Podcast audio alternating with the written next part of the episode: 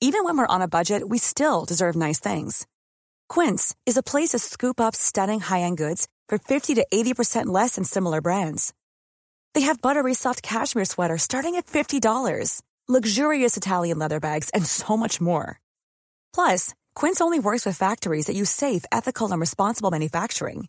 Get the high-end goods you'll love without the high price tag with Quince. Go to quince.com slash style for free shipping and 365-day returns.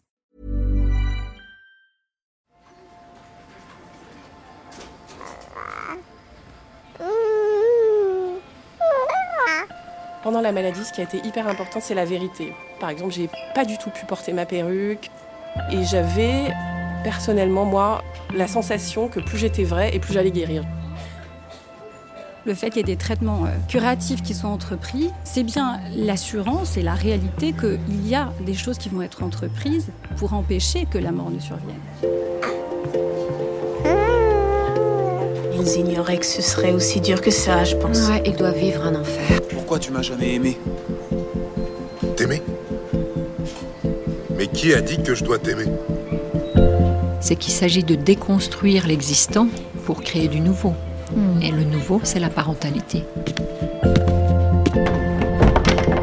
Bienvenue dans mon cabinet.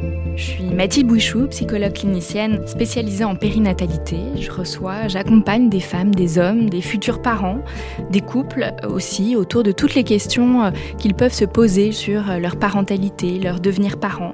Euh, Ça peut aller lorsqu'ils s'interrogent sur leur désir d'enfant, aux difficultés qu'ils peuvent rencontrer pendant la grossesse, aux questions d'infertilité, au parcours de PMA, et puis aussi autour de toutes les questions éducatives qui peuvent se poser avec leurs enfants.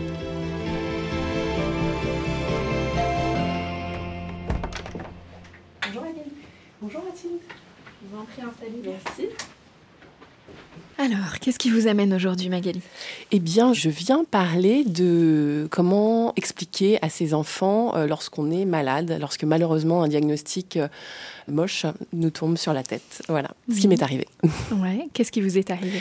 Eh bien, j'ai eu un cancer du sein fin 2017, juste après l'accouchement de mon troisième petit garçon.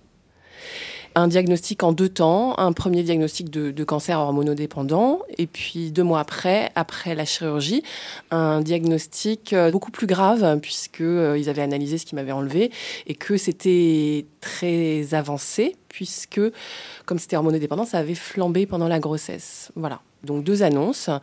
On a choisi euh, de parler euh, aux enfants après euh, la première, quoi, disons. Voilà. Donc, dès l'annonce du cancer hormonodépendant, Mhm. euh, vous en avez tout de suite parlé à vos enfants? Comment ça s'est organisé Alors, pour je m'en souviens très bien. J'ai eu l'annonce du cancer un mardi après-midi. Tout est allé très vite puisque j'étais prise en charge par des amis qui, dès le lendemain, m'avaient réservé un rendez-vous à l'Institut Curie. Donc, euh, tout s'est enchaîné et euh, c'était un mardi de la fin décembre. Le vendredi d'après, c'était les vacances scolaires, les vacances de Noël. Et évidemment, cette nouvelle changeait tout euh, ce qu'on avait prévu. Donc, de toute façon, il fallait dire quelque chose puisque les vacances ne pouvaient pas avoir lieu comme prévu. Mais on a attendu le vendredi d'avoir fait d'autres examens, une scintigraphie, un scanner. On a été sûr, si vous voulez, qu'on parlait d'une maladie localisée, puisque on sait pas du tout la même chose, évidemment, si ça avait englouti euh, une autre partie du corps. Donc, on ne s'est pas vraiment concerté avant, mais on savait qu'on devait leur parler pour leur expliquer euh, pourquoi les vacances euh, de- devaient changer de visage. Et euh, le vendredi, on a organisé, avant le départ à l'école, un petit déjeuner sur notre grand lit euh, de parents. Vous voyez, on, avait, on a organisé un pique-nique, euh, petit déjeuner. On était allé chercher des croissants, des pains au chocolat. On avait donc, à l'époque, on avait un enfant de 8 ans, un enfant de 5 ans et un bébé de 2 mois. Donc les deux grands étaient sur notre lit, le bébé était juste à côté aussi, donc ils étaient tous les trois en présence. Et on a expliqué que j'avais qu'un docteur m'avait diagnostiqué euh, une maladie. On a dit que j'allais devoir euh, rentrer dans une période de traitement, que j'allais pas pouvoir euh, travailler, que j'allais être à la maison beaucoup, que ça allait être difficile puisque j'allais être fatiguée, j'allais être certainement triste, j'allais perdre mes cheveux, qu'ils allaient s'apercevoir de tout ça. Voilà, que ce serait un moment qui allait durer plusieurs mois et qui serait difficile, mais que ça allait aller mieux. On savait pas très bien, hein, mais on tenait euh, à être rassurant, voilà, à dire euh, exactement ce qu'ils allaient voir. Aussi, quelque part, on avait la sensation de devoir euh, quelque part leur donner des armes, c'est-à-dire nommer la maladie, dire cancer, puisque on s'est aperçu que dans les cours de récré, c'était vraiment enfin les enfants sont cruels entre eux et il fallait qu'ils sachent quoi. Il était hors de question qu'ils apprennent par quelqu'un d'autre. Donc on a posé les mots, mais voilà, on tenait à être rassurant. Comment ça s'est passé pour vous à ce moment-là? À ce moment-là de la maladie, euh, évidemment, c'était un scandale, mais je me disais que ça allait aller, quoi. Je me disais, voilà, je connaissais, j'étais soignante à l'époque, je connaissais les statistiques du cancer du sein, et euh, j'avais décidé que ça allait marcher, donc euh, je me sentais assez forte pour le faire, et je me sentais assez forte pour dire ça à mes enfants, et j'étais un peu convaincue de, de cette force, quoi ce qui a complètement basculé pour la deuxième annonce en revanche. C'était pas du tout le même euh, cas de figure. Donc la deuxième annonce, on m'a dit que le cancer euh, avait pris tout le sein et avait envahi 12 euh, ganglions. Le médecin m'a employé les termes massifs et très graves. Donc là, j'ai eu un moment, si vous voulez, de sidération totale, de me regarder d'en haut, en fait, parce qu'il était en train de me dire que finalement, il avait des doutes sur ma survie à court terme. Vraiment, hein, il m'a dit ça, quoi. Vraiment, là, c'est le moment où tout bascule. Pas du tout le même sentiment. J'ai eu vraiment euh, quelques jours de pleurs, d'accepter en fait cette nouvelle, avant euh, encore une fois de décider, euh, voyez, d'aller me traiter et d'y aller et de, regagner une sorte d'espoir en fait, une lumière qui me permette d'aller me battre. Mmh. Et donc, par rapport à mes enfants, cette deuxième annonce, on leur a pas annoncé plus, si vous voulez. On trouvait qu'on leur avait donné un tableau déjà je ne sais pas si j'ai eu tort ou raison, je ne sais pas, mais en tout cas, moi, je ne me suis pas sentie de leur annoncer que ma vie était euh, vraiment euh, en jeu et tenait qu'à un fil. Je ne me suis pas sentie de faire ça. Lors de la première annonce, comment ils ont réagi, vos enfants? Ils ont euh, écouté et on a eu l'impression qu'il ne se passait pas grand-chose, en fait. Il n'y a pas eu du tout de pleurs, il n'y a pas eu de colère. Euh, ils ont entendu ce qu'on avait à leur dire. Et puis voilà, ils trouvaient euh, que le moment était plutôt charmant, puisque c'est quelque chose qu'on n'avait pas l'habitude de faire. Enfin, on n'a pas noté une différence de comportement notable du tout. Et puis une fois que vous êtes rentré dans les traitements, que vous avez perdu vos cheveux, bon, il y a ce passage aussi de deuxième annonce. Les deux annonces, il y a eu combien de temps entre les deux? Deux mois. Deux mois. Donc vous aviez déjà commencé euh, le traitement Est-ce qu'il y avait Ça c'était la deuxième annonce, c'était après la chirurgie. J'ai commencé la mm. chimiothérapie après cette deuxième annonce. Et pendant le traitement, du coup, comment vos enfants Alors, tout de suite, vous leur avez donné toutes les infos. Voilà, comment après ils s'en sont saisis Voilà, est-ce qu'ils ont manifesté des choses, posé des questions euh, Ce que j'ai noté, c'est qu'il y, y, a différentes étapes, hein, mais l'étape des cheveux, elle est euh, cruciale, puisqu'en fait, c'est vraiment là où on s'aperçoit que il se passe quelque chose de différent et que c'est pas euh, évidemment pas positif. Même un enfant, on voit bien, il comprend que euh, ça n'a pas l'air trop d'aller dans le bon sens quand même. Enfin, vous perdez votre cheveu, puis vous avez quand même un aspect, un faciès différent, vous perdez les cils. Enfin, bon, c'est pas quelque chose qui va vers euh, une impression de santé, quoi, en tout cas. Je leur ai montré tout de suite, je me suis vraiment posé la question d'ailleurs, est-ce que j'ai le droit de rester tête nue chez moi? Pour moi, euh, pendant la maladie, ce qui a été hyper important, c'est la vérité. Vous voyez, par exemple, j'ai pas du tout pu porter ma perruque euh, et j'avais personnellement moi la sensation que plus j'étais vraie et plus j'allais guérir. Je sais pas pourquoi, mais c'était hyper important pour moi. J'avais envie de euh, au moins dans mon cercle familial, je puisse euh, ne pas me planquer, en gros. J'ai demandé à mon mari, euh, mon mari me dit, euh, enfin bien sûr, c'était pas du tout pour lui un problème. Et j'ai vu ça avec mes enfants aussi. J'ai dit, vous voulez voir, j'ai plus de cheveux. ils ont même ri, enfin on a souri. Je veux dire, ils, ils se rendaient pas vraiment compte du truc parce que certainement on délivrait pas un message non plus comme ça. Donc on a essayé de s'en amuser. Ah c'est différent, voilà, maintenant c'est comme ça. Alors je vais mettre des foulards et puis à la maison vous me verrez comme ça. Puis c'est devenu une normalité. Ce qui a différé dans le comportement, c'est en fin de traitement. Mon fils, qui est au milieu, c'est-à-dire qui avait 5 ans à l'époque, a fait euh, de plus en plus de cauchemars pendant la nuit. Il se réveillait plusieurs fois par nuit, ce qui n'était pas du tout son habitude. Un matin, je lui ai demandé euh, si. Je lui ai dit, tu sais, euh, je vais à l'hôpital tous les jours, j'étais en radiothérapie à l'époque. Est-ce que tu veux venir avec moi? Voilà. Est-ce que c'est un endroit que tu as envie de connaître? En fait, je me disais, si ça se trouve, il me voit partir tout le temps, il sait pas, si ça se trouve, il, imagine un trou noir, un gouffre, je sais pas. Il faut lui montrer, quoi. Et, euh, j'ai même pris rendez-vous dans les structures hospitalières, comme l'Institut Curie, en tout cas, ils proposent des rendez-vous avec un psychologue, donc pour, pour la personne concernée et pour sa famille donc le conjoint et les enfants. Donc j'ai pris un rendez-vous mhm. pour mon fils. Et euh, quand je lui ai demandé s'il voulait venir, il a tout de suite dit oui, oui, oui. Il, était, euh, il, était, il avait hyper envie de venir et de voir ce qui se passait. Et ne serait-ce que de lui euh, proposer ça, avant même d'y aller, déjà ça allait mieux. déjà, il y a eu moins de cauchemars, il y a eu moins de problèmes comme si ça normalisait quelque chose, comme si c'était pas caché, quoi, justement. Et euh, puis après, on est allé euh, ensemble donc à Curie. Il a vu l'hôpital, il a parlé avec une psychologue qui m'a dit que ça avait l'air d'aller. Et puis il n'y a plus de problème de cauchemar, voilà. Et pour votre aîné, est-ce qu'il y a eu des questions, des manifestations? Pas tellement. Non, ils m'en ont pas du tout parlé. Euh, j'ai eu que ça comme différence. Mon fils du milieu, il y a eu quelque chose évidemment de un peu spécial, c'est que j'ai été malade juste après un accouchement. Donc euh, pour mon fils qui était bébé à l'époque, maintenant il a, il vient d'avoir 4 ans. Je ne sais pas ce que ça va faire parce que euh, pour l'instant euh, on, ne cache rien et on parle de la maladie qui s'est passée, mais je ne sais pas ce que ça va donner après. En tout cas, il va, il va bien, il a l'air d'aller bien. Mais pour moi, j'ai eu un moment un petit peu de flottement où il a fallu que je parle avec un professionnel justement euh, pour ne pas associer mon bébé avec ma maladie. Parce que c'est arrivé en même temps finalement. Et que, évidemment, euh, la grossesse a fait flamber la maladie puisque c'était un cancer hormonodépendant. J'ai eu un moment un petit peu euh, de déséquilibre et je sentais que c'était dangereux, si vous voulez. Ça aurait pu poser un gros problème. Et j'ai eu la chance donc d'avoir un professionnel qui m'a aidé à dénouer ça et à bien séparer les deux. Et bien, au contraire, j'ai réussi même à me dire que euh, finalement, euh, mon cancer ne s'est jamais vu. C'est quelque chose qui ne s'est pas vu ni après ni pendant. À 12 cm, ça, ne se voyait pas. Rien ne se voyait.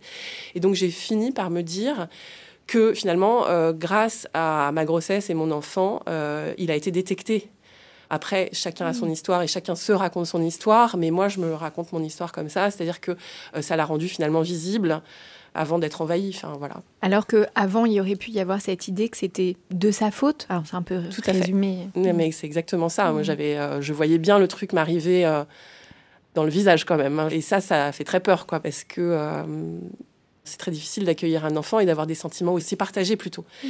Donc, je sentais bien qu'il y avait une urgence à dissocier ça, quoi. Ouais. Oui, parce que votre congé maternité s'est transformé en congé maladie Exactement. Même au niveau de la mm. Sécu, c'était exactement ça. Quoi. C'est, euh, même euh, légalement parlant, ouais, c'est ça. Est-ce que du coup, pour votre fils, ce petit bébé à l'époque, euh, est-ce que vous avez parlé? Alors vous dites lors de l'annonce, il était présent, mais est-ce que pour lui, vous avez eu une attention différente? Oui, je lui ai parlé, justement, et je lui mm. disais que c'était pas de sa faute. Beaucoup. Je lui ai parlé quand il était bébé. et j'ai beaucoup verbalisé, je lui ai dit que, ça, que, justement aussi que ça allait aller, que j'allais m'en sortir et que c'était pas de sa faute. J'ai beaucoup dit ça. Mais par exemple, maintenant qu'il parle, je suis en train de réaliser en vous parlant que euh, on parle de la maladie, mais je euh, j'ai pas eu cette conversation avec lui qui maintenant euh, serait capable d'échanger avec moi pratiquement quoi. Et, mais je pense que ça aura lieu. Ouais. Ils en parlent souvent vos enfants, les plus grands en tout cas? Pas tellement. Non, pas tellement. Je sais pas pourquoi. Pas tellement. Non. Et pendant le, traitement, du coup, ça a duré combien de temps pour vous euh, Le temps de la chimiothérapie, puis le temps d'arriver en, rémission? La date de ma rémission, c'était septembre. Et vous voyez, ça a duré neuf mois finalement. J'ai été opérée le 29 décembre. Et fin septembre, j'ai eu fini et on m'a déclaré en rémission. Et du coup, comment les enfants ont traversé euh, après cette année scolaire-là? Bah, scolairement, ça a été. Je dirais que moi, j'ai eu euh, beaucoup de difficultés à m'occuper de mes enfants, vraiment. Et je me suis mmh. sentie hyper seule. Je me... On a convoqué euh, des proches, de l'aide euh, pour des gros moments de chirurgie, parce que j'ai eu plusieurs chirurgies pour des moments ponctuels de PET scan, de choses comme ça, où on devait aller tous les deux avec mon mari. Mais en dehors de ces moments-là, dans le quotidien, je parle, je nous ai sentis très seuls. Vraiment, euh, j'ai trouvé que c'était vraiment dur de s'occuper du quotidien, c'est-à-dire, euh, enfin voilà quoi, les courses, les enfants, l'école, les devoirs. tout ce qui fait une journée avec trois enfants, c'est vraiment dur, quoi. Parce que, euh, en plus, euh, sous traitement, moi, j'avais des sautes d'humeur parce que les hormones sont touchées, vous voyez. Donc, euh, j'arrivais pas à, être calme. J'étais pas sympa avec eux, vous voyez. J'aurais eu besoin de plus d'aide. Voilà, la vie continue pendant les traitements, sauf qu'on n'est pas aussi fort que pour pouvoir s'occuper, vous voyez, de tout ce qui concerne les enfants, je trouve. Qu'est-ce qui fait que vous êtes, j'entends, pas autorisé à demander cette aide on l'a demandé ponctuellement, mais c'est compliqué de demander aux proches plus à un moment, vous voyez. Hmm. Du côté de notre famille, c'était pas possible euh, non plus de demander plus. Donc euh, voilà, quoi, on s'est retrouvés comme ça. Donc on a fait face, mais euh, voilà, j'ai ressenti vraiment hmm. Une solitude, quoi. Et c'était dur, mais bon, c'est des moments durs de toute façon, quoi. Mais hmm. voilà, les enfants, ça vous force à gérer le quotidien. Et le quotidien est vraiment difficile, quoi, avec des traitements et trois enfants. Ouais. Bien sûr. Est-ce que vous avez l'impression que ce que vous avez traversé a eu un impact sur votre parentalité, sur la manière euh, dont vous êtes mère, et puis sur la manière dont votre mari est père? Est-ce que ça a modifié des choses? Sur ma parentalité, ça a sûrement modifié des choses, mais franchement, j'ai pas énormément conscience. Quoi qu'il en soit, la maladie m'a complètement euh, transformée. Donc j'imagine que dans ma parentalité également, ça m'a transformée, ça a fait de moi quelque part une autre personne, ça m'a donné une force de vivre, une envie de vivre, un optimisme, une, euh, une fois que notre vie n'est plus en danger à court terme. Le fait d'avoir été mise au pied du mur, c'est bouleversant et ça donne de la force et ça donne euh, plus de qualité pour affronter la vie, je pense. Et euh, donc sûrement que ça découle pour mes enfants également. Je dois leur transmettre ce genre d'idées, vous voyez, mais mhm. euh, c'est pas hyper conscient. Hein. Merci Magali. je vous en prie. je vous propose qu'on passe dans le salon d'à côté. On va rejoindre notre experte Blandine Sauchemin.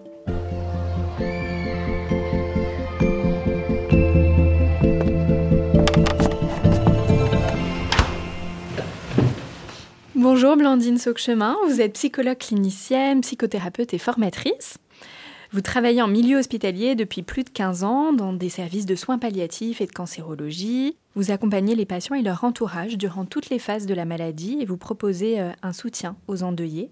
Vous travaillez également en libéral à Versailles, notamment en tant que thérapeute ICV et en visio. Certains parents que j'accompagne sont confrontés à une maladie grave, comme Magali euh, vient de nous en témoigner, un cancer ou une autre pathologie au moment où ils deviennent parents ou dans les années qui suivent. La maladie vient bouleverser individuellement mais aussi collectivement et aura des répercussions sur l'ensemble du système familial. Comment accompagner ces enfants quand on est soi-même malade? Que leur dire? Comment les rassurer Les aider à traverser au mieux la maladie de leurs parents? Autant de questions auxquelles nous allons réfléchir ensemble avec vous, Blandine. Avec plaisir. Tout d'abord, euh, Blandine, voilà, comme je viens de le dire, la maladie peut arriver à différents euh, moments euh, de la vie et au moment où on devient parent. Donc il y a un choc, en tout cas deux bouleversements qui arrivent au même moment. Quelles sont les spécificités du coup de ce qui se passe à ce moment-là? Bah, on va dire que déjà c'est une période de remaniement identitaire fondamental pour les parents qui doivent déjà s'exposer à une réorganisation euh, de leur vie professionnelle, affective, euh, familiale. Quand effectivement il y a aussi une pathologie qui survient au moment de la grossesse, comme vous le disiez, il y a une collusion entre la vie et la mort qui se fait qui n'est absolument pas naturelle à ce moment-là. Et évidemment, sans doute que devoir euh, investir un bébé euh, dans une période où on sent qu'il y a une attaque du corps par le cancer, par la maladie, ça va forcément, euh, j'allais dire, déstabiliser le système familial dans son ensemble. On parlait aussi des effets pour le couple, hein, de la maladie au moment de la grossesse, et puis on va aussi parler des effets pour la fratrie. Vous, Magali, vous aviez d'emblée interrogé à un moment donné l'ambivalence de vos sentiments vis-à-vis de ce bébé qui arrivait dans ce contexte de maladie. Les enfants aussi vont questionner de la même manière l'incidence de la grossesse. Pourquoi ce bébé qui arrive euh, serait-il en lien avec la maladie? Et puis ça a forcément crée aussi pour les enfants une ambivalence émotionnelle très forte. Voilà, ce bébé, euh, finalement, peut-on l'investir positivement euh, Il va souvent faire l'objet d'attaques agressives, ce qui n'a peut-être pas été le cas pour vous. Magali, vous l'avez pas évoqué, mais euh, voilà, on va dire que c'est vraiment une période hautement sensible quand la maladie fait immersion, fait rupture dans la parentalité, qui est déjà un bouleversement en soi. Hmm.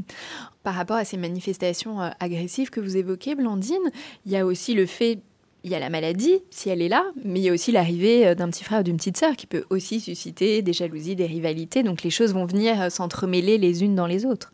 C'est Mmh. toute la difficulté aussi hein, de démêler euh, ce qui relève, je dirais, du registre de la normalité des émotions et des sentiments, parce qu'il est bien légitime, quand un petit frère ou une petite sœur arrive, d'être déjà particulièrement violenté dans cette nouveauté euh, familiale et en même temps de devoir composer avec l'émergence de la maladie, qui va aussi être une effraction de l'angoisse de mort au sein du système familial. Mmh. D'ailleurs, vous nous avez dit, Magali, lors de cette deuxième annonce, il y a eu vraiment cette dimension de la mort qui est apparue, qui était peut-être pas autant présente. En tout cas, en premier lieu, Magali, c'est pas ce qui ressort. Voilà. Tout de suite, vous étiez en mode combat. Donc, on voit bien l'enjeu autour de cette angoisse de mort et qu'il y a beaucoup de choses qui se jouent autour de cette question-là. Oui, et en même temps, c'est une question qui est rapidement évincée par les parents généralement. Parce que euh, l'enjeu, comme vous le disiez, c'est le combat contre la maladie, c'est la survie.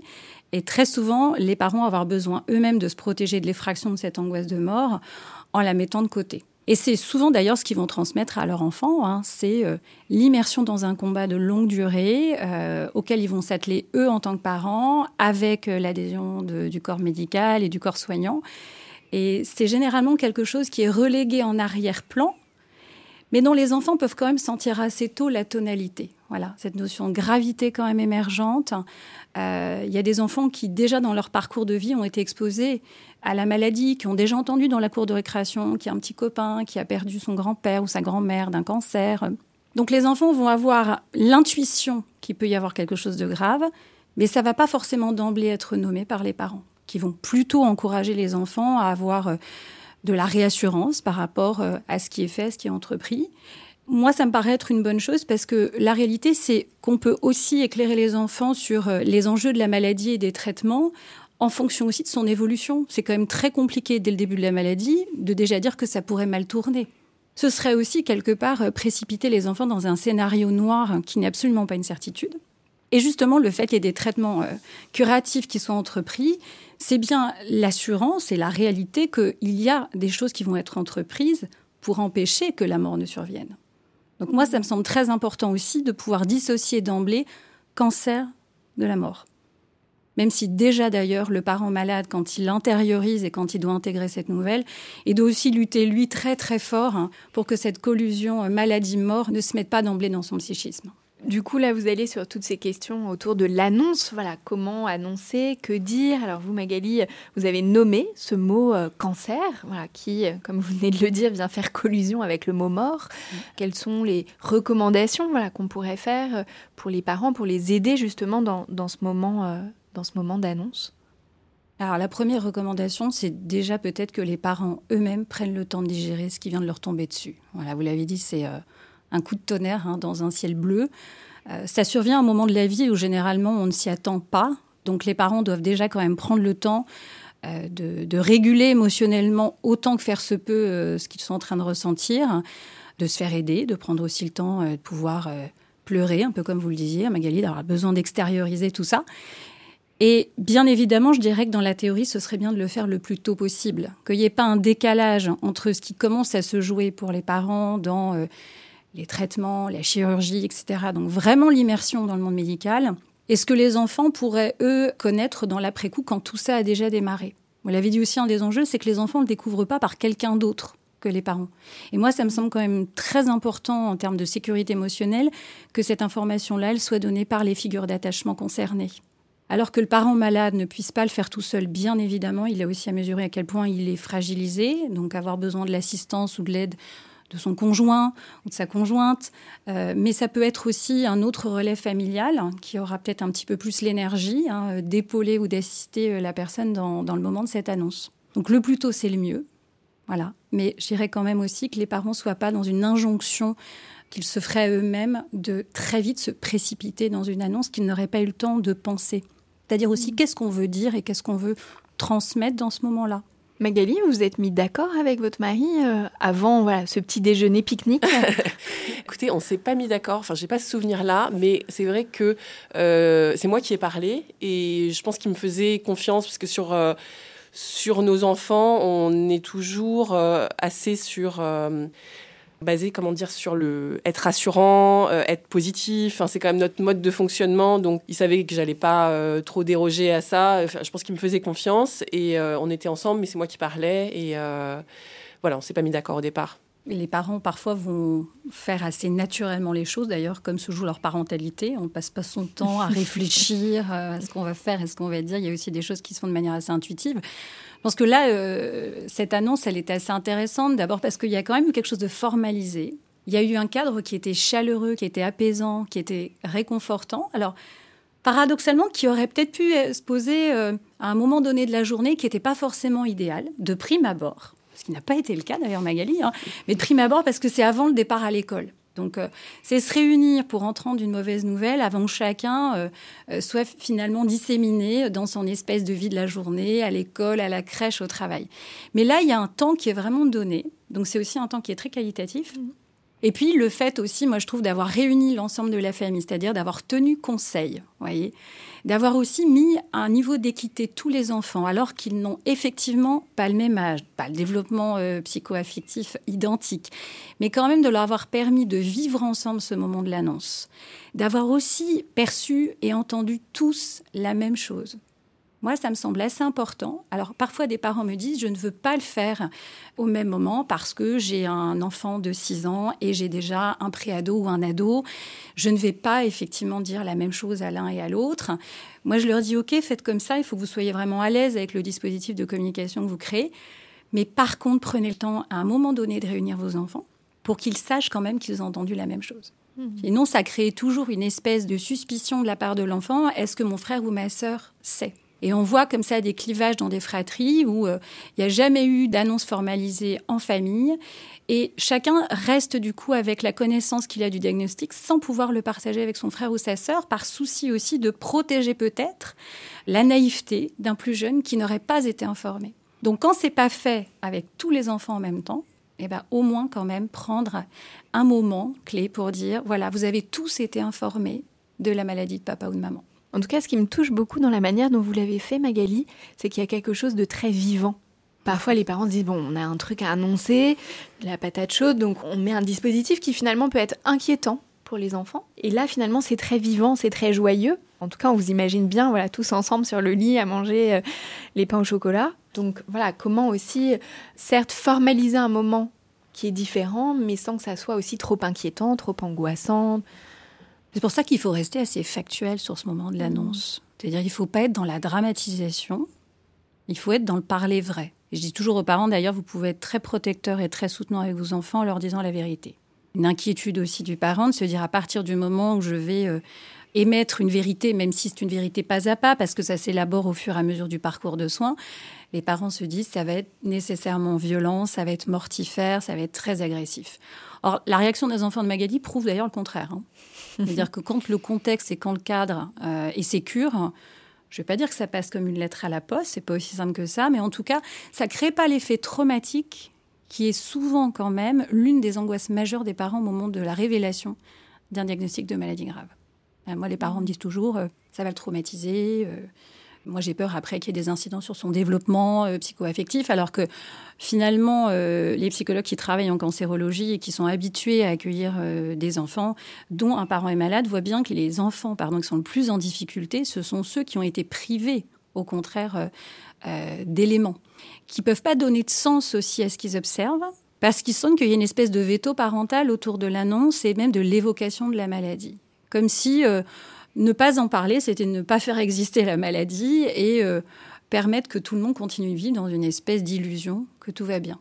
Alors l'enjeu de ce moment-là, bien sûr, c'est pas d'aider l'enfant à vivre dans l'illusion, mais au contraire de l'aider à affronter le réel. Mais affronter le réel, ça veut dire aussi que ça peut se faire avec légèreté, parler factuellement des traitements, les incidences que vont avoir les traitements. Effectivement, on va peut-être avoir une chimiothérapie avec une molécule qui va engendrer la perte des cheveux préparer l'enfant. Alors moi, je vois même des parents euh, qui vont euh, proposer à leur enfant en fait de les aider à couper leurs cheveux en prévention de la perte des, cheveux, qui est parfois quelque chose qui est fait de manière assez joyeuse. Euh, peut-être que c'est un peu paradoxal de le dire comme ça, mais il y a quelque chose de beaucoup plus léger aussi quand on participe, quand on est actif. Mmh.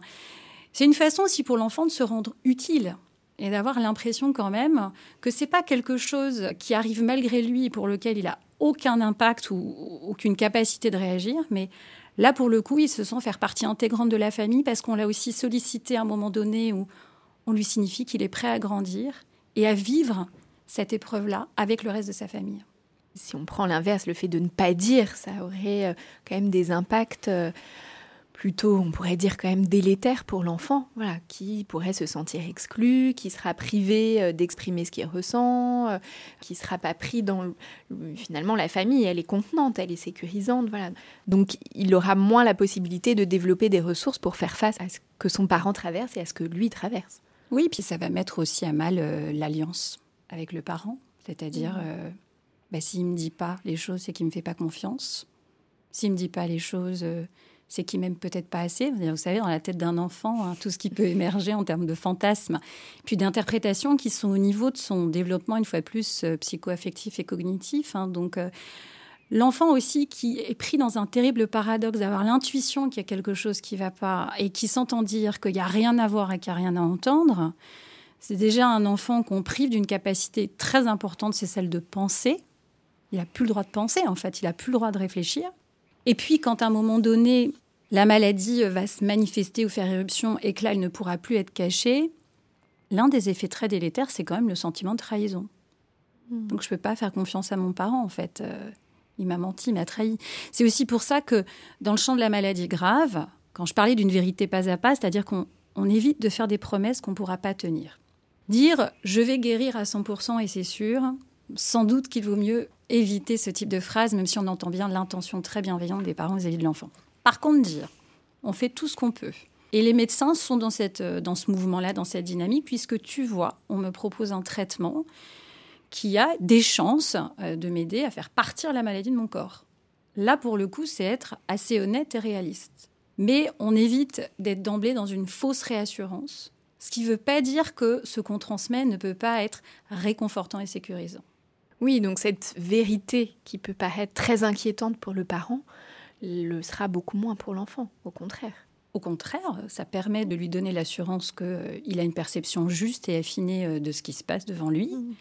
Il va aussi euh, se sentir avoir de l'importance, compter. Donc ça va plutôt avoir des effets très positifs de parler. Alors évidemment, je dirais que transitoirement, les effets de la parole et de la révélation du diagnostic ou euh, de l'évolution de la maladie, bien sûr que ça va avoir des conséquences euh, qui vont être assez perceptibles et qui vont être à la fois le témoignage de l'empreinte de l'annonce, des annonces qui sont faites, et en même temps, c'est plutôt bon signe que l'enfant réagisse à sa manière.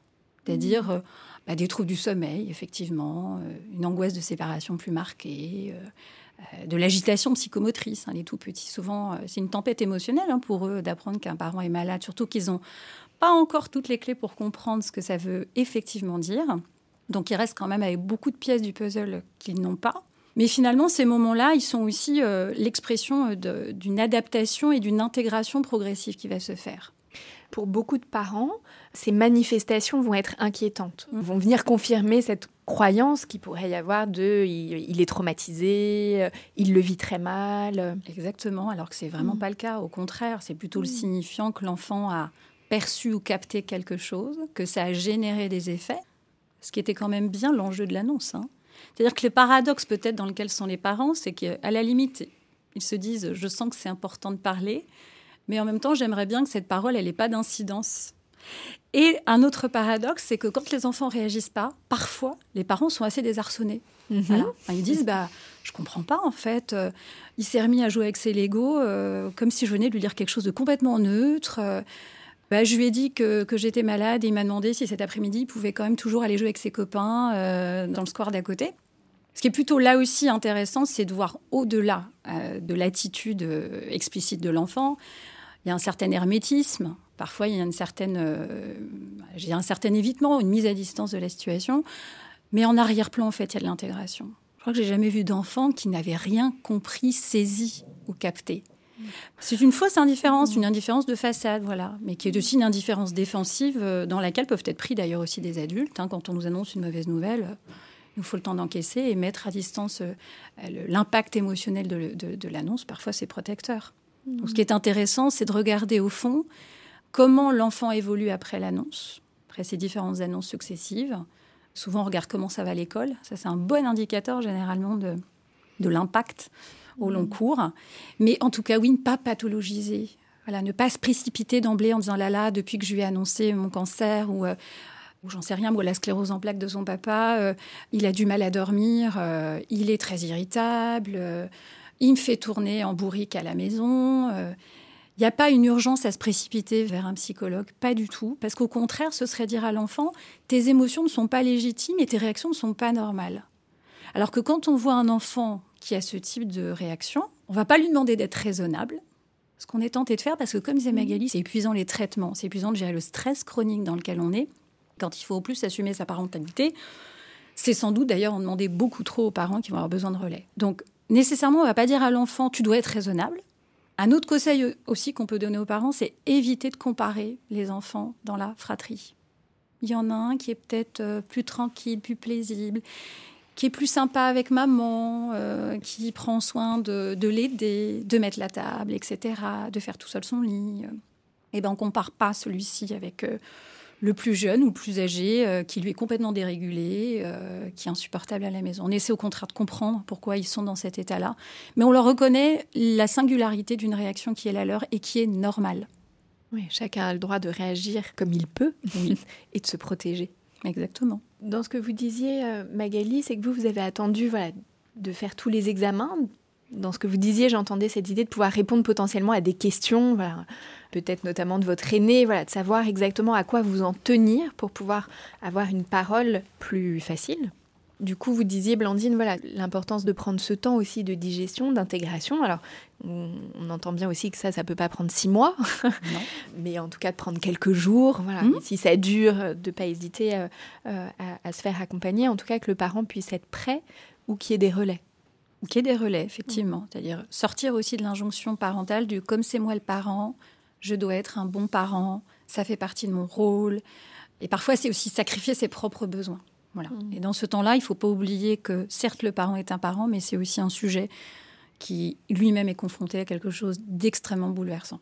Donc ça, c'est vraiment précieux pour moi quand même de dire aux parents, euh, autorisez-vous à demander un relais, un soutien, euh, faites-vous assister, faites-vous épauler. Euh, et puis, euh, pas hésiter. Alors, si on est au début de l'annonce euh, et que encaisser le choc, c'est un peu compliqué, bah, est-ce qu'il y a les grands-parents qui peuvent prendre le week-end les enfants?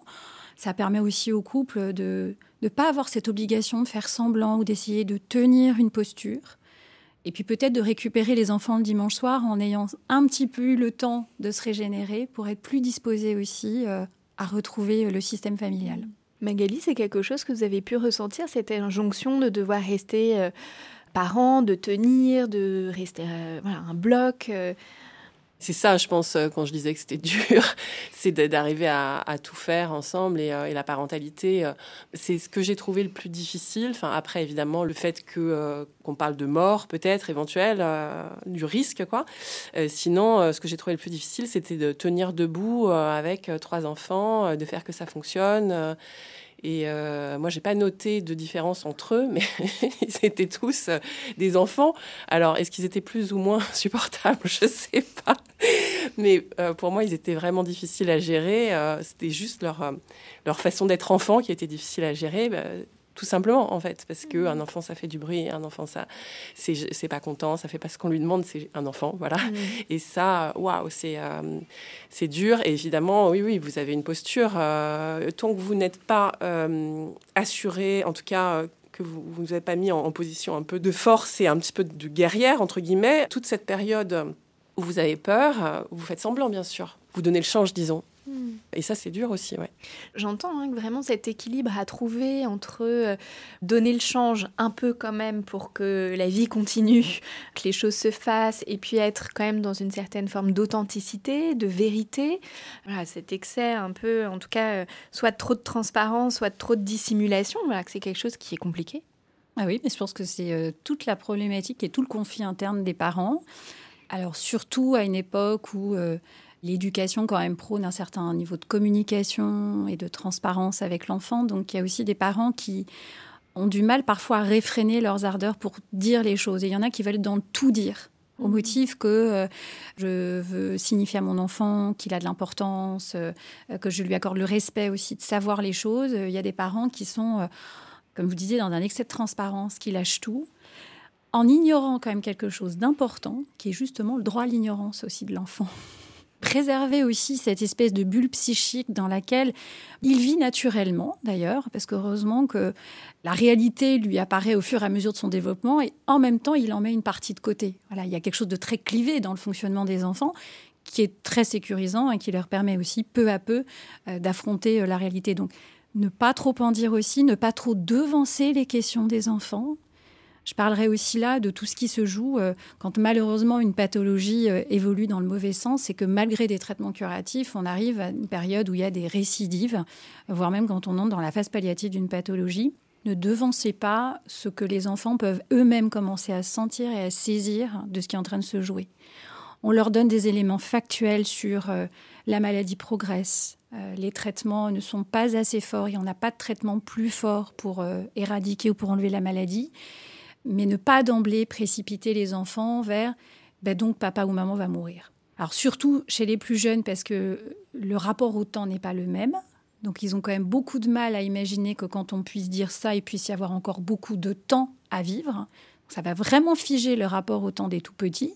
Et même pour les plus grands, je trouve que c'est une façon de ne pas leur laisser le temps aussi de cheminer dans la compréhension intuitive, émotionnelle et cognitive qu'ils peuvent avoir de l'évolution de la maladie, de la façon dont le corps se dégrade, se détériore aussi, dont la personne euh, manifeste l'épuisement de son corps hein, face à la maladie qui progresse. Donc ça, c'est vraiment important de pas être dans cet excès de transparence au motif que être un bon parent, ça serait tout dire à l'enfant. Il y a aussi des choses qu'on garde de son jardin secret quand on est un parent malade qu'on ne peut pas confier parce que c'est du registre du trop intime. C'est aussi pour ça que c'est important d'avoir des relais avec ses amis euh, et de pouvoir aller confier des choses beaucoup plus personnelles. Et ne pas être dans cet excès de dissimulation motif de se dire euh, il est trop petit, il ne peut pas comprendre, ça va lui faire trop de mal, euh, ça va l'envahir. Voilà, mm. c'est vraiment le plus compliqué de trouver cette, cet entre-deux. Mm. Du coup, comment le parent alors là, notamment dans ces situations de récidive ou de soins palliatifs, euh, quand la mort est présente, par anticiper, mais du coup, comment le parent peut se positionner? Ça serait interroger l'enfant sur ce qu'il perçoit, par exemple, sur ce qu'il comprend, sur euh, pour pas plaquer directement, bah oui, papa ou maman va mourir. Euh, mais de l'amener lui. Alors après, là, ça va dépendre évidemment de, son âge, mais mmh. Mmh.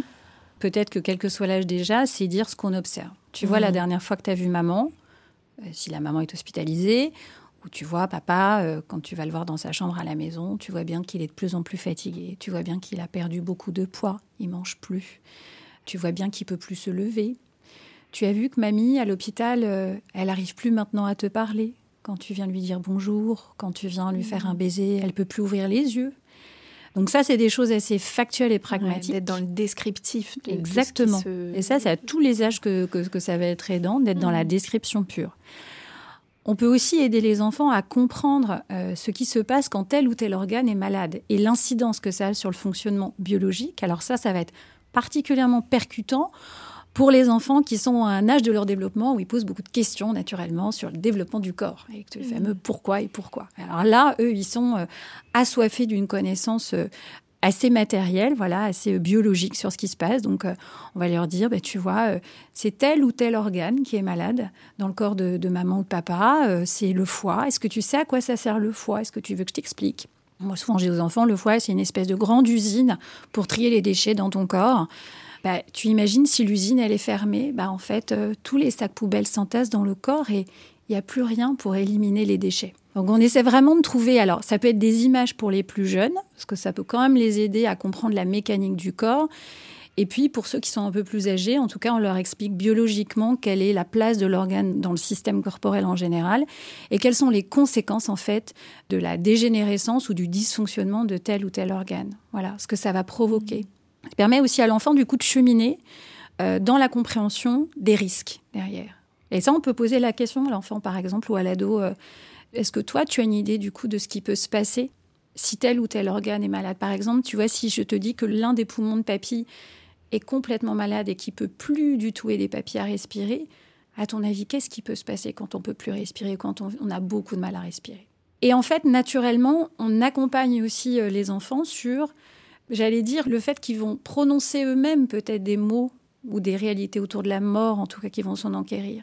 Alors, il y a des enfants qui vont se l'interdire parce que ils vont sentir que la thématique de la mort est une thématique même un peu interdite. Faut pas trop en mmh. parler. Alors là, c'est vrai que les parents doivent faire un travail euh, émotionnel les concernant pour encourager les enfants à parler de ça. Et c'est aussi rassurer l'enfant ou l'ado en disant c'est pas parce que tu en parles que tu le souhaites, hein, c'est pas parce que tu parles de la mort du peut-être du grand-père que tu désires qu'il mmh. décède. Et puis surtout pour ceux qui seraient encore dans la pensée magique, les plus jeunes, c'est pas parce qu'on en parle que ça arrive. Oui, ou qu'ils en sont responsables. Ou qu'ils en sont responsables, évidemment. Mmh. Magali, la maladie, ça a été l'occasion de parler de la mort. En tout cas, est-ce que vos enfants ont posé des questions sur la mort? Écoutez, pas tellement. Je me demande vraiment, c'est très bizarre. j'ai non, j'ai pas eu tellement de, de retours à part euh, ce que je vous ai déjà dit. Mais en tout cas, euh, pour moi, ma plus grande peur, c'était pour mes enfants. Vous voyez ce que je veux dire?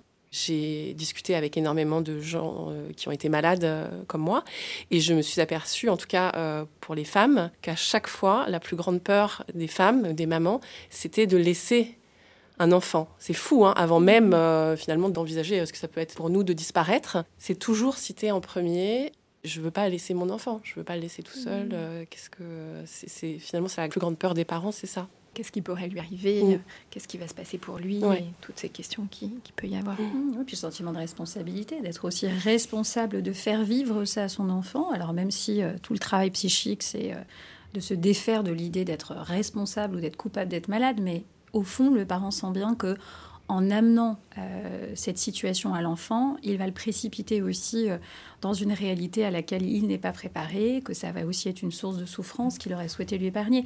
Et c'est vrai que très souvent, les parents mettent moins en avant la question de leur propre disparition. Pour ça, je dis souvent, la mort, elle est un peu reléguée en arrière-plan. Par contre, ce qui est au premier plan, c'est comment vais-je protéger ma progéniture de, de cette réalité? Voilà par rapport à cette peur voilà, Qu'est-ce qui pourrait euh, rassurer le parent pour qu'il se régule émotionnellement et qu'il puisse euh, rassurer ses enfants?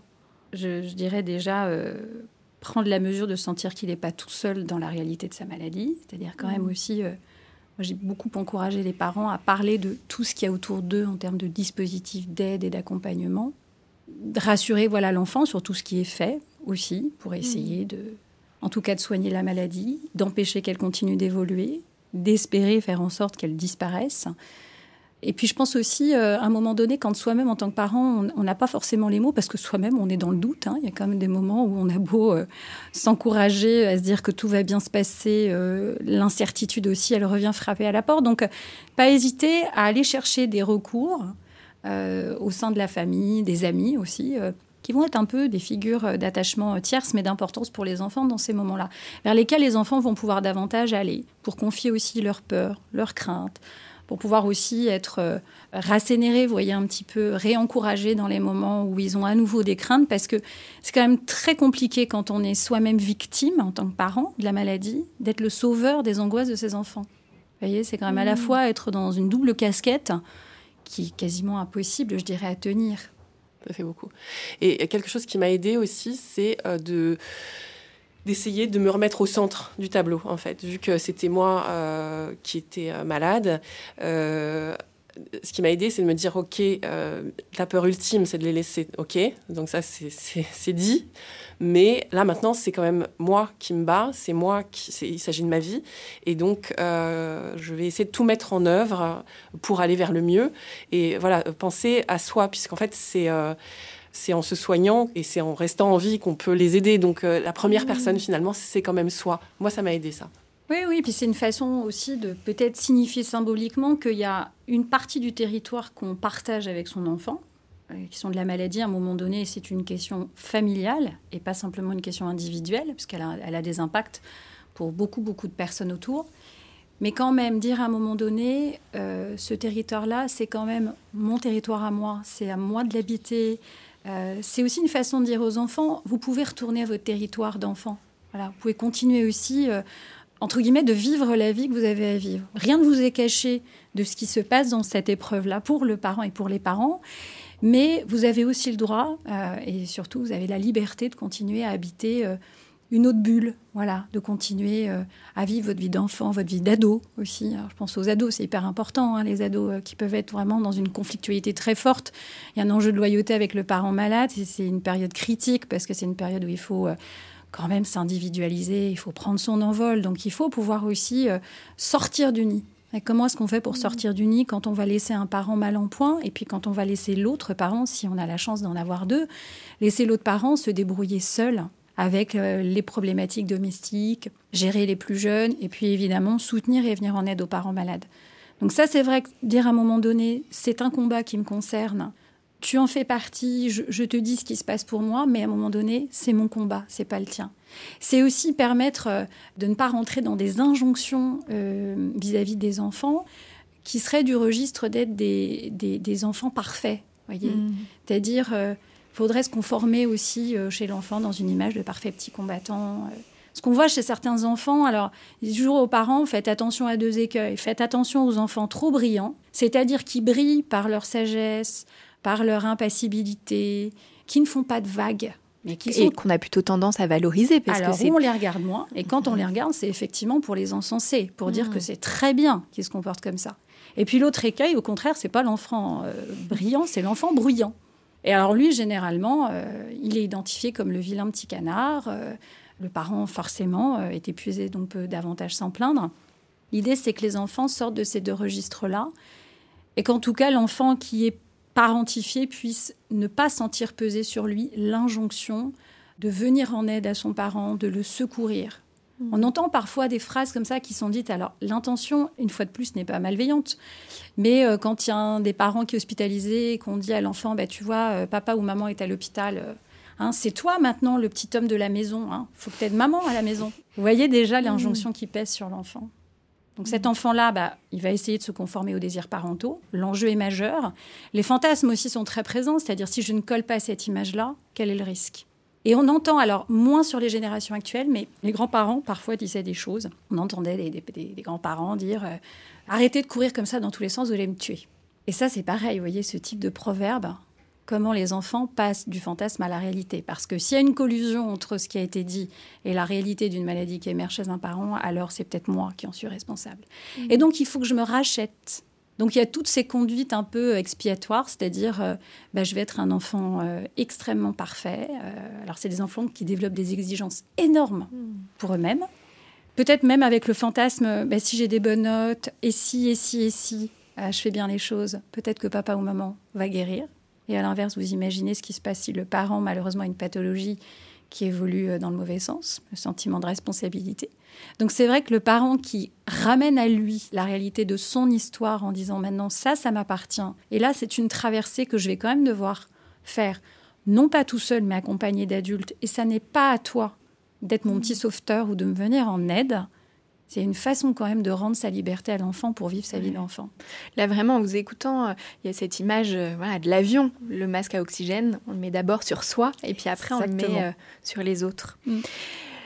Blandine, euh, par rapport au fait voilà, que, en tant que parent, quand on est malade, on ne peut pas tout gérer, on ne peut pas tout faire.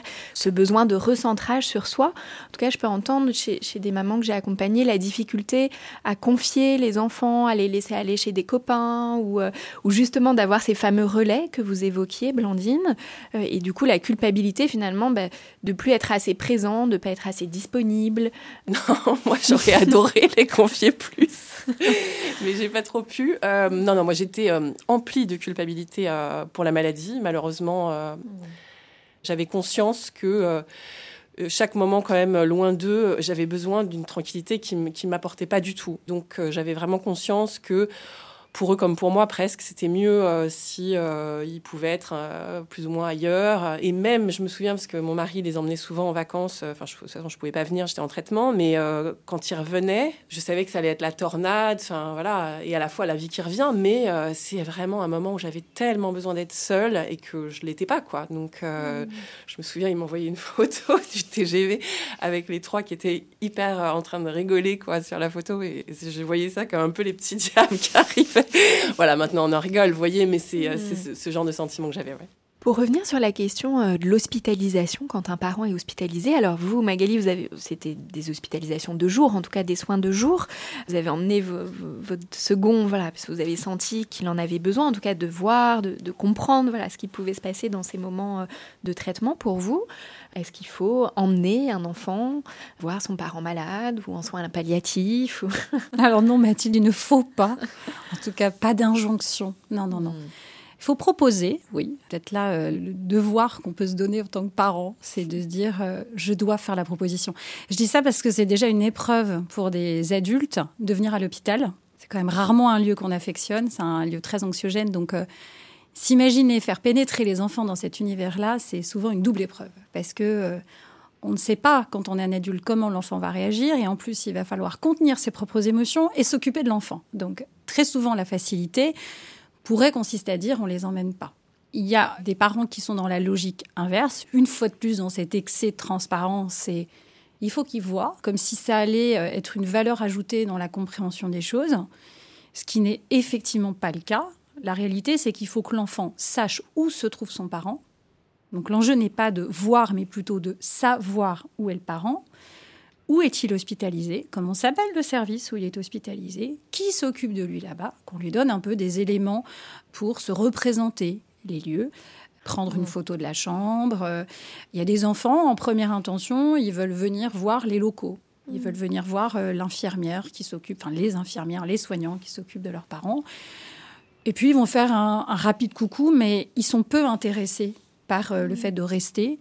très souvent, les enfants vont s'ennuyer hein, de ce type d'endroit. C'est quand même euh, pas très propice euh, à des activités ludiques. Donc, on n'impose pas à l'enfant. Par contre, on lui propose, je dirais, autant que faire se peut. en tout cas, on lui propose de venir. On lui propose de lui parler de l'endroit. Et bien évidemment, s'il veut venir, soit ça peut être une rencontre unique, hein, c'est-à-dire qu'il ne faut pas non plus que ça s'inscrive dans une espèce de rituel bah, tous les mercredis après-midi, on va aller voir papy à l'hôpital pendant trois heures. Parce que là, clairement, euh, où est le désir pour l'enfant Il n'y en a plus. Ça devient vraiment euh, une obligation. Ça ne tient pas compte aussi de ses besoins qui évoluent dans le temps, c'est-à-dire que souvent, effectivement, au début, les fractions de la maladie et, j'allais dire, l'inconnu qu'il y a autour de cette dimension-là fait que les enfants, ils ont besoin de questionner peuvent avoir besoin de voir, de comprendre.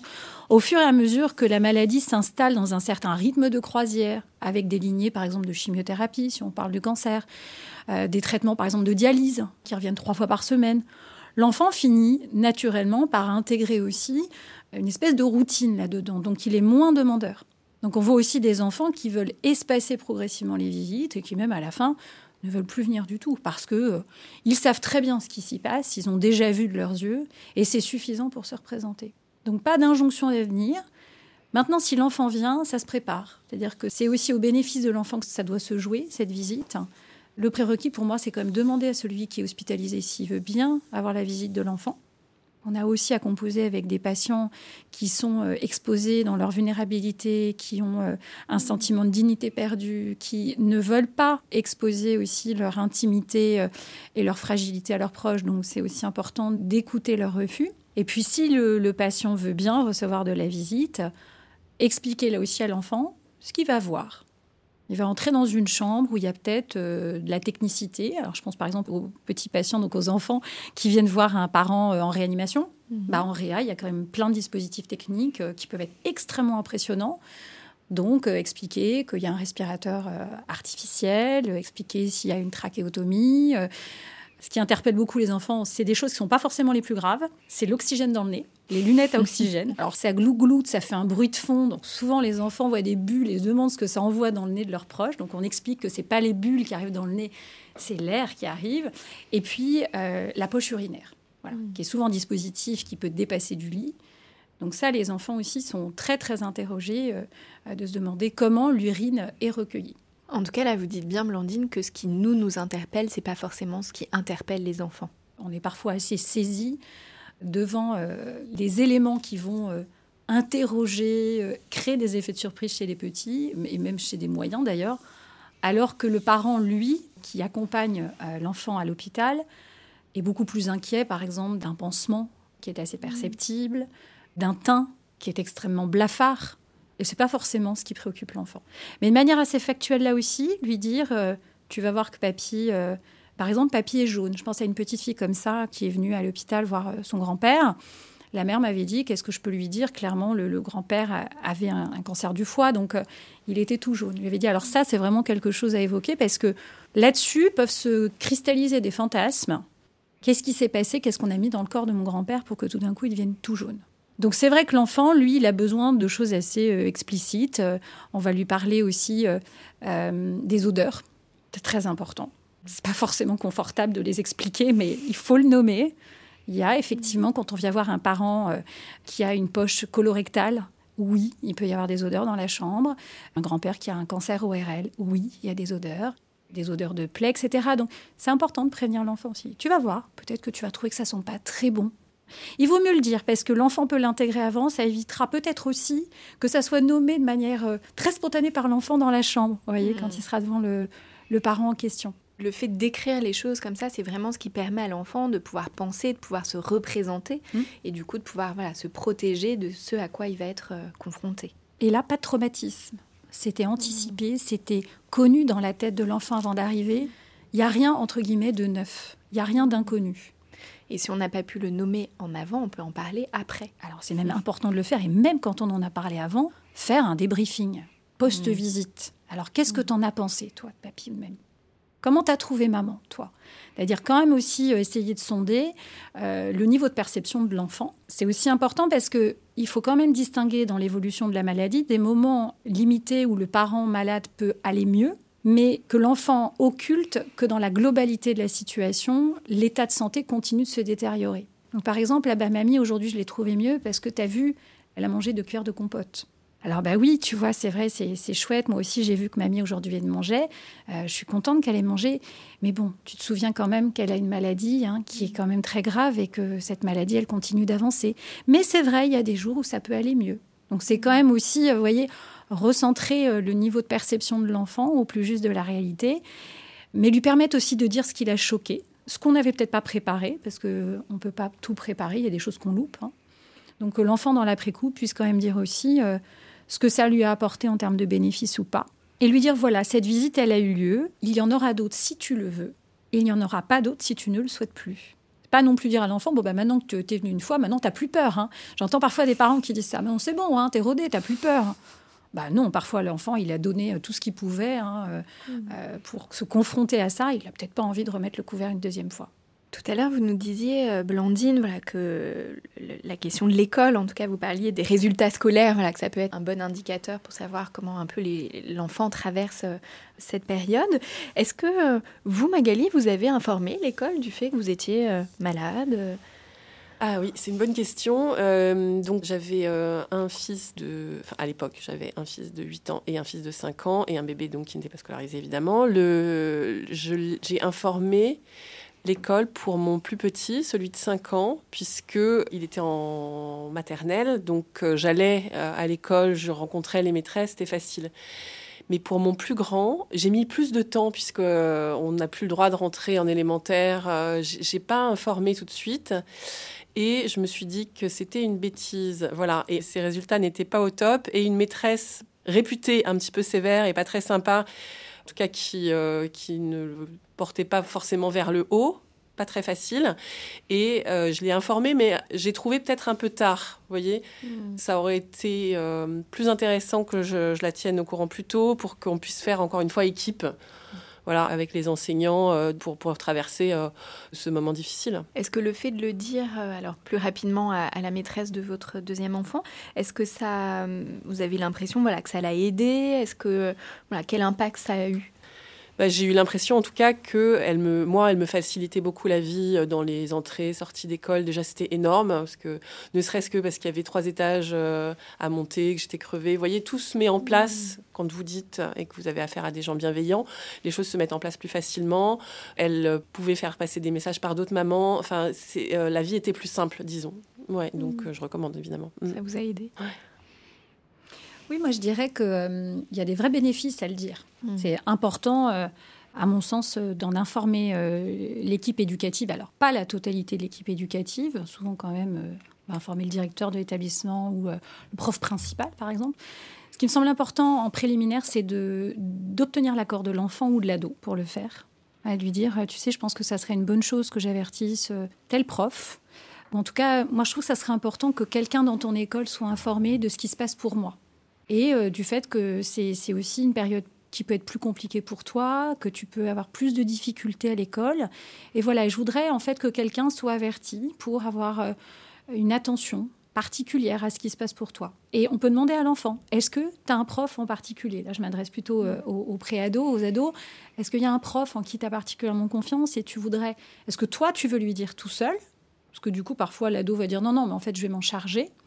Soit, en tout cas, on propose à l'enfant de pouvoir alerter quelqu'un. Je trouve que c'est une façon aussi de, permettre à l'équipe éducative d'être un petit peu plus compatissante euh, alors attention, je ne parle pas de, dégouliner dans la compassion, hein, je parle quelque chose de mesuré, mais d'avoir une attention plus soutenue, davantage peut-être mettre du sens sur euh, des troubles du comportement qui sont peut-être pas habituels, une plus grande inattention. Hein. Souvent, moi, les enfants me rapportent leurs difficultés de concentration extrême et, la difficulté dans les apprentissages, hein, ce qui est normal parce que les circuits de la mémoire, c'est les mêmes circuits qui sont impliqués dans les émotions. Donc, les enfants disent bien dans ma tête, en fait, je pense tout le temps à maman, je pense tout le temps à mon grand-père et j'arrive pas à apprendre.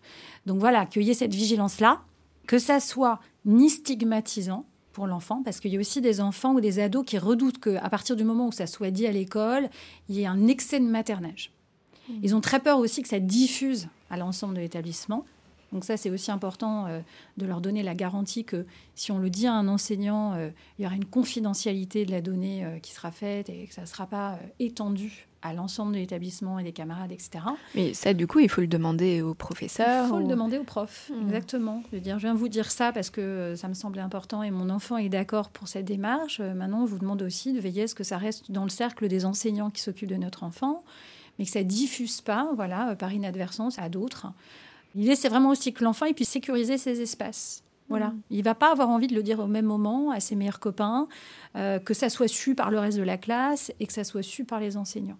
Donc ça, c'est la première chose. Et puis euh, la deuxième chose, c'est aussi euh, que ça va permettre à l'équipe éducative d'être attentive aux éventuels mouvements de groupe. Parce que vous parliez tout à l'heure de la cruauté des enfants, Magali, le terme était à mon avis tout à fait approprié. Là aussi parce que tout simplement, la révélation d'une maladie grave dans le groupe des pères est d'une extrême violence. Quand vous êtes un enfant et que vous apprenez qu'il y a un de vos petits camarades qui a son papa ou sa maman qui est gravement malade, c'est tout le groupe qui flambe en fait en termes d'anxiété. Et soit ça va être générateur d'une plus grande solidarité, vous allez avoir des mouvements de cohésion beaucoup plus forts, on va prendre soin de l'enfant, mais malheureusement, ce qu'on va plutôt avoir tendance à observer, de manière assez large dans le groupe, ce sont des effets plutôt d'agressivité. Voilà. Donc les enfants vont dire bah, Je me suis pris des réflexions euh, Ah, ton père a un cancer. Voilà, donc vraiment des, des, des, mots assez malveillants. Oui, et avec tout ce que ça peut véhiculer, la, crainte de la contagion, ce genre de choses, Exactement. Du fait de, méconnaissance par rapport à la maladie, que ce soit le cancer ou une autre maladie. Tout à fait. Et je pense à une maman comme ça qui me racontait que son, son enfant avait fait les frais de, de moqueries, de mots assez mal placés au sujet de sa maladie à elle, de maman. Et en allant voir euh, la maîtresse, euh, elle était tombée sur quelqu'un de, très, euh, de très sensible à la question de la maladie, en s'étant dit, mais finalement, il faut peut-être aussi faire quelque chose avec le reste de la classe qui est infiltré par cette angoisse-là, qui l'agit dans des comportements inappropriés. Et elle avait pris un temps avec l'ensemble du groupe. Elle avait apporté un livre qui était dédié au cancer, adapté bien sûr à l'âge des enfants de sa classe et avait proposé un temps alors assez court, ce que je trouvais aussi pertinent pour pas que ça monopolise et que ça envahisse tout l'espace de travail, mais quand même que les enfants puissent avoir un sujet d'information euh, assez factuel, une fois de plus, sur euh, c'est quoi le cancer. Il avait permis aussi de démystifier, euh, de décristalliser des peurs, que certains puissent aussi associer en disant Ah, mais je crois que moi aussi, il y a eu quelqu'un dans ma famille qui a eu ça. Parce que parfois, vous dites, Magali, vous avez nommé le mot cancer, mais il y a des tas d'enfants qui n'ont jamais eu en fait la réalité de ce diagnostic posé avec un mot.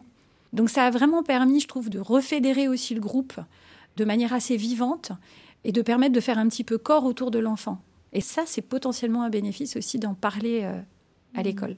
Oui, et puis de ne pas hésiter à exprimer ses besoins par rapport à ça. Voilà, je ne sais pas quand vous dites ça vous a simplifié la vie, mais voilà, s'il y a des escaliers, des choses comme ça, voilà, est-ce que c'est possible de, que l'enfant descende, que je le retrouve en bas, par exemple? Voilà, des petites choses qui peuvent paraître anodines, mais qui sont finalement très importantes. Au quotidien, oui. Mmh.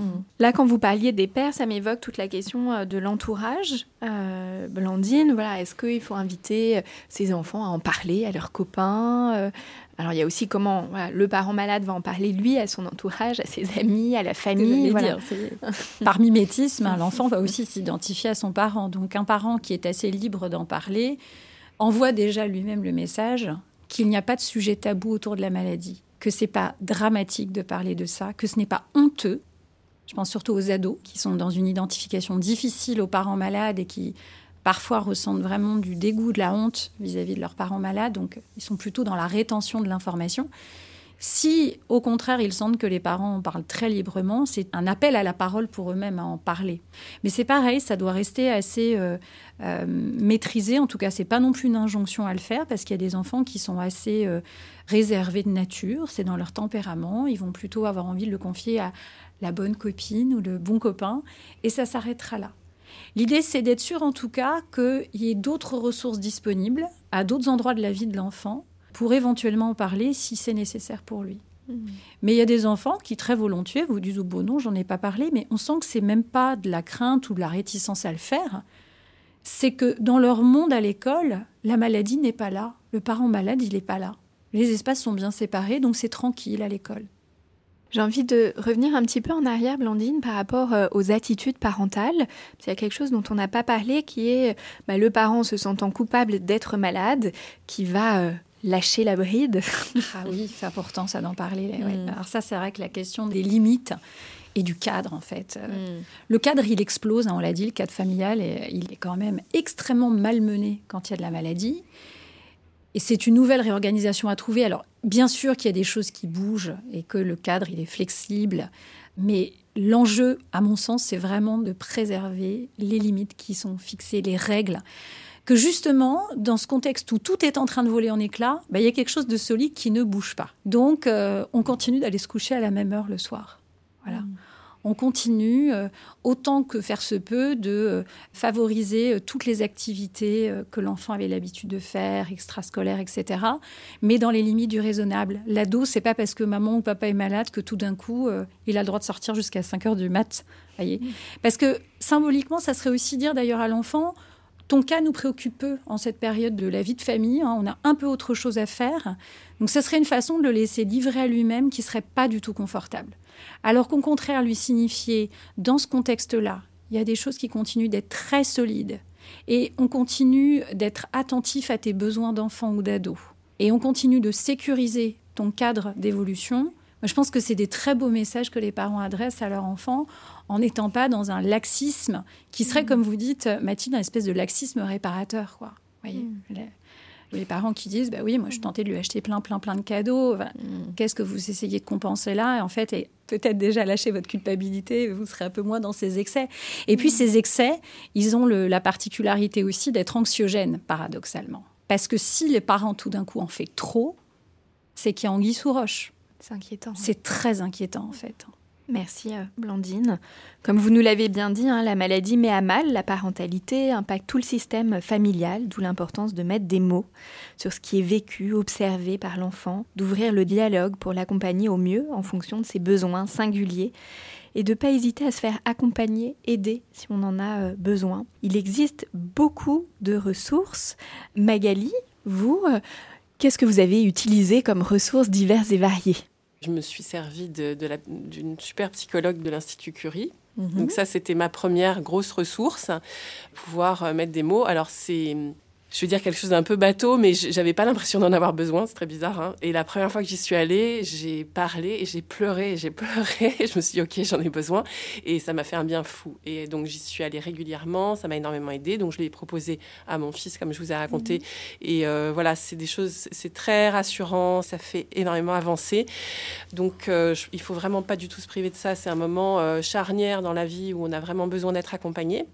En dehors de ça, j'ai mis en place beaucoup de choses parallèles. J'ai fait, euh, voilà, pour moi, j'avais besoin de méditation. C'était de trouver du temps finalement euh, pour moi, euh, et c'était du temps qui me renforçait. Donc j'ai entrepris un stage de méditation de pleine conscience. Ça m'a énormément aidé. Ça m'a appris à faire ça toute seule. Après, après le stage, j'étais capable de faire ça toute seule, et j'en ressortais un bienfait vraiment inouï. Quoi. À chaque fois, ça me renforçait, ça me recadrait, ça m'aidait énormément à traverser euh, ce stress et cette angoisse. Et euh, après, j'ai essayé de trouver de l'aide dans la littérature. C'est pas du tout un moment où j'ai pu euh, avoir du plaisir à lire.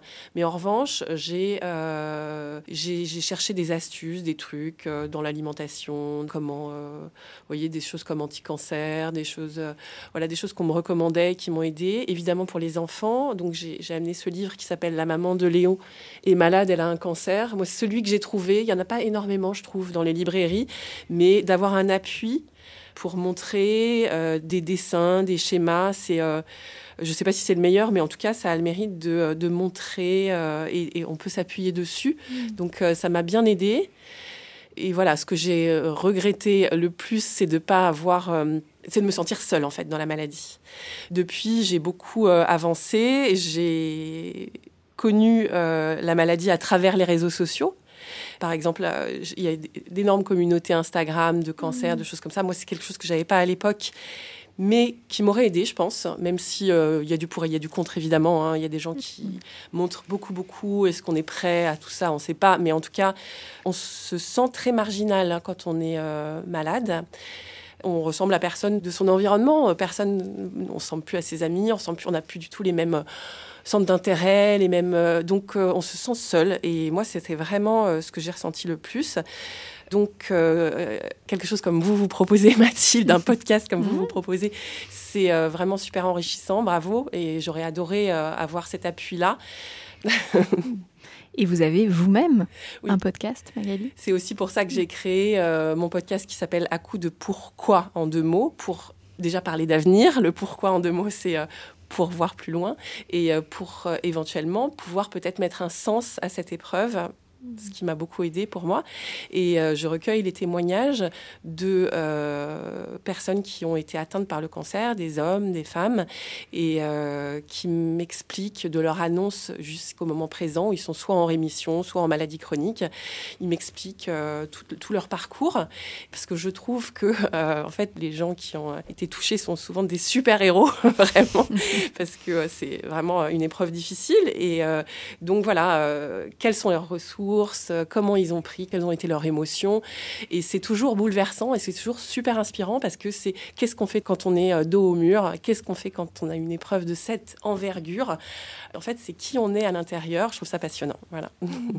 Donc, en effet, n'hésitez pas à aller écouter à coup de pourquoi de Magali Rochereau. Blandine, je recommande souvent euh, des lectures, des podcasts ou autres. Qu'est-ce que vous auriez envie de nous recommander? Alors, il y a pas mal de livres. C'est vrai qu'on parle de maladies. Aujourd'hui, on a quand même beaucoup euh, orienté sur le champ du cancer. Mm. Il n'y a pas euh, que cette pathologie-là, même si euh, c'est l'une des plus fréquentes auxquelles les parents sont confrontés. Alors, dans le champ du cancer, on a quand même pléthore d'ouvrages, mais certains sont sortis assez récemment.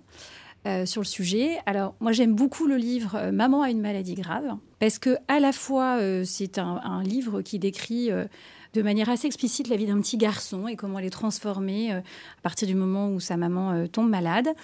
Et puis, il y a des petits encarts euh, dans ce livre qui explicitent un peu plus précisément les émotions de l'enfant et pourquoi il ressent telle ou telle émotion. Donc, je trouve que c'est vraiment une façon de désacraliser et de dépathologiser les émotions de l'enfant et de l'aider aussi à comprendre, à mettre du sens sur l'épreuve qu'il traverse. On pourrait citer plein d'autres ouvrages. Euh, il y a euh, Comment maman euh, a tué le chef des pamplemousses. Et puis un livre que j'aime beaucoup, j'ai lu récemment, Ma maman est une pirate qui est assez inspirant autour de la thématique, parce que je pense que ça parle autant aux petits garçons ou aux petites filles, hein, euh, et qui est vraiment euh, métaphorique de, bah, du voyage et de l'épreuve que c'est pour la maman qui monte dans le bateau euh, des traitements avec tout cet équipage médical hein, qui va l'accompagner, l'assister. Et puis quand elle revient le soir au port, elle est fatiguée de sa journée, le voyage a été rude, elle a eu des nausées parce qu'en mer, ça a été très agité. Donc je trouve que c'est très métaphorique, mais c'est très intelligemment explicité. Et puis après, sur, euh, voilà, pour les plus âgés, hein, je dirais plus pour les 6-12 ans, il y a aussi euh, la copine de Lily a, une maladie grave, voilà, mmh. euh, ou boule à zéro, qui est aussi assez connue dans son genre. Et puis, il y a deux petits livrets que j'ai découverts il n'y a pas très longtemps, qui ont été réalisés par l'Institut de cancérologie de Seine-et-Marne, qui explicitent ce que sont notamment la chimio et la radiothérapie qui est un support, je trouve, d'aide aussi pour les parents quand ils doivent expliquer aux enfants euh, ce que c'est concrètement, les effets secondaires aussi, euh, bien sûr de la chimio, mais aussi des rayons, par exemple, expliquer ce qui se passe au niveau dermatologique, le risque de brûlir, la mmh. nécessité de mettre des crèmes, etc. Et puis au niveau des parents, je recommanderais à nouveau, parce que je sais Mathilde qu'il avait déjà été évoqué précédemment euh, dans Parentalité, euh, le livret qui a été réalisé par deux de mes collègues, euh, Annette Sanz et puis Simon Gessium, sur comment parler avec l'enfant de la maladie grave et de la mort, et qui est téléchargeable gratuitement sur Internet. Et puis, je citerai une association qui est pour moi vraiment importante, qui est l'association JAD. C'est une association, en fait, qui vient en aide et qui soutient les jeunes aidants, c'est-à-dire des enfants de moins de 18 ans, qui sont impliqués très fortement dans l'accompagnement d'un parent malade ou handicapé. Merci euh, Blandine. Euh, pour les associations, sur le site aussi de l'association Sparadra, il y a plein de ressources téléchargeables, voilà, de petits livrets, documentaires, etc. pour expliquer aux enfants. Donc il y a aussi plein de choses sur euh, la question de la maladie, du cancer, etc.